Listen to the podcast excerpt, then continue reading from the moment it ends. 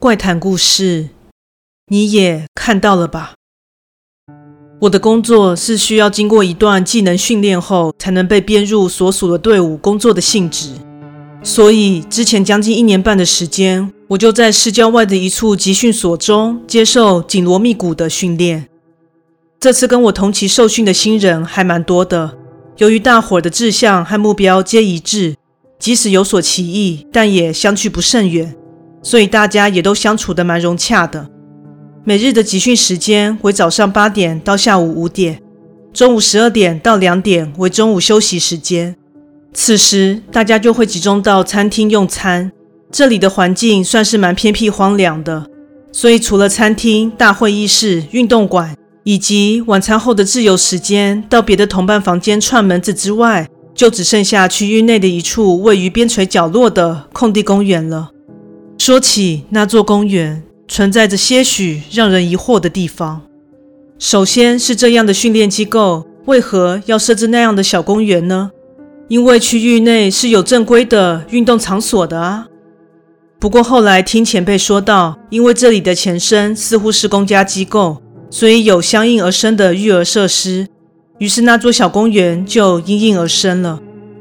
这也就说明了那破损的秋千和年久失修的零落沙坑为何默默地存在于流逝的时光中。其实，在到达初期，我就已经造访好几次了，因为那里突兀存在着一座小型的篮球场。由于运动场在休闲时间时常人满为患，所以有时便会和几个同伴前往那里斗牛，或是有时为了讨个清幽而独自前往那里。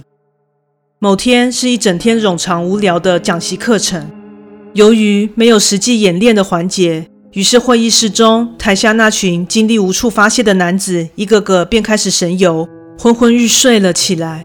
当然，我也不例外。当课程结束，讲员宣布解散的时候，场内所有的学员就像猛虎出闸一般，纷纷冲出教室。而我是坐在内侧的位置，只能等到最后再缓缓地走出去。由于这是今天的最后一堂课，所以不论是食堂还是运动馆，全都人山人海。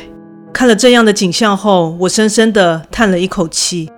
没想到在这样与世独立的地方，也得尝到这样无处可栖的凄惨啊！在绞尽脑汁和百感交集的同时，脑海中顿时闪过一个地点。那处公园地，由于之前造访的时候总是没什么人，自己可以畅快的活动，于是当下便前往那里。走出会所的大门，直直的往右前方走，再穿过一处闸门之后，公园的轮廓便会至远方慢慢的清晰起来。正当走离大门处不远，遇见了正在左侧靠墙贩卖机买饮料的学长。这位前辈是以助教的身份前来驻守，虽然跟他不算太熟，但他的脾气蛮不错的，人很好相处。跟他对到眼后，他对我微笑了一下。一个人是要去哪啊？他好奇地问我。哦，因为里面太多人啦，想找个空旷的地方消磨下时间。我边说边指了指公园的方向。学长顺势望过去，然后不知为何。他面露难色地转头回来。哦，这样啊，怎么了吗？我察觉了他的异常，于是向对方问道：“哦，没什么啦。那个，呃，那里的灯光比较暗，回来的时候，呃，要小心点哦。”说毕，学长便欲言又止地离去。虽然不懂他在担心什么，但我当时没想太多。依然径直地朝目的地走去。由于现在是夏天，所以有时候一直到了晚上八点多，天空才会完全被黑暗所笼罩。当我到达时，马上观察到一旁玩沙区的稀零沙堆上有一些凌乱的脚印，看来也有人跑来这里运动了。穿过了因晚风吹拂而摇晃的秋千后，我走到最后方的篮球场。篮筐后方的照射光源所及之处一片明亮，而其余部分因为已经接近黑夜，所以显得晦暗不明。今天没有同伴，于是我便开始一个人在球场运球投篮。随着时光的推移，四周渐渐地被夜色所笼罩，这样的变化也让照射灯的强光越发刺眼。此时，我顺势停下来休息。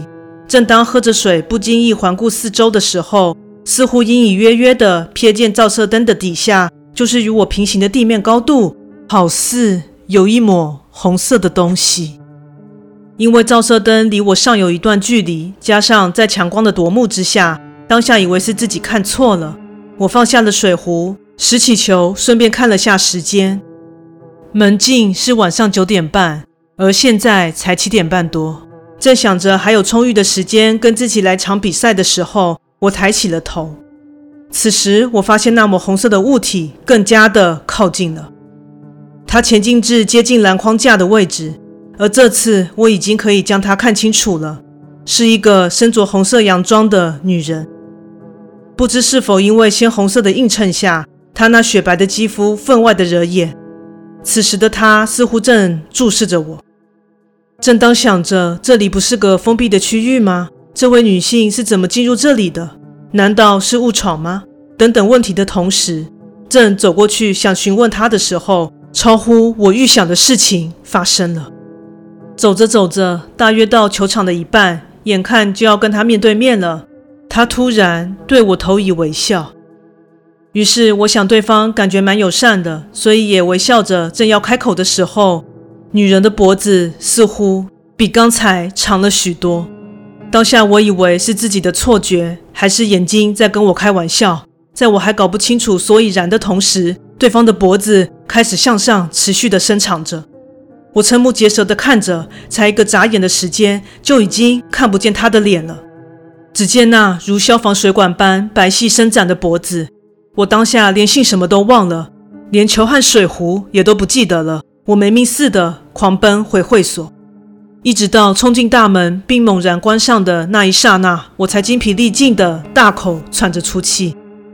此时，其他经过门口的学员看见我一副惊慌失措、魂不守舍的样子，就前来问我发生了什么事。但因为方才见到的东西实在是太令人难以置信，所以当下没有说出口。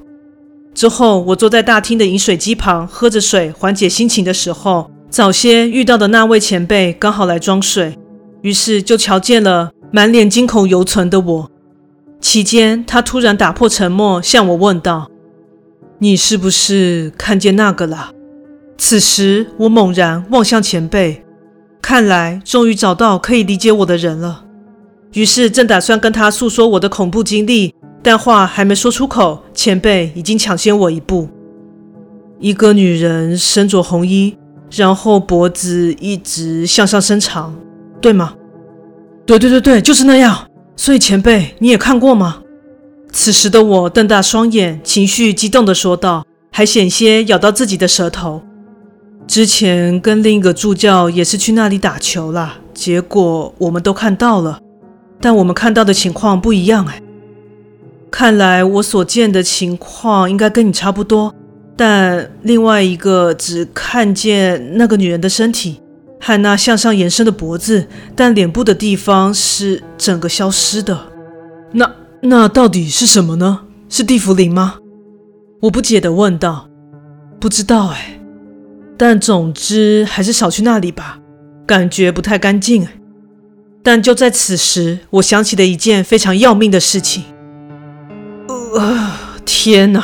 我的水壶和球还放在那里啊！呵呵呵，明天午休的时间赶快去拿吧。前辈莞尔道。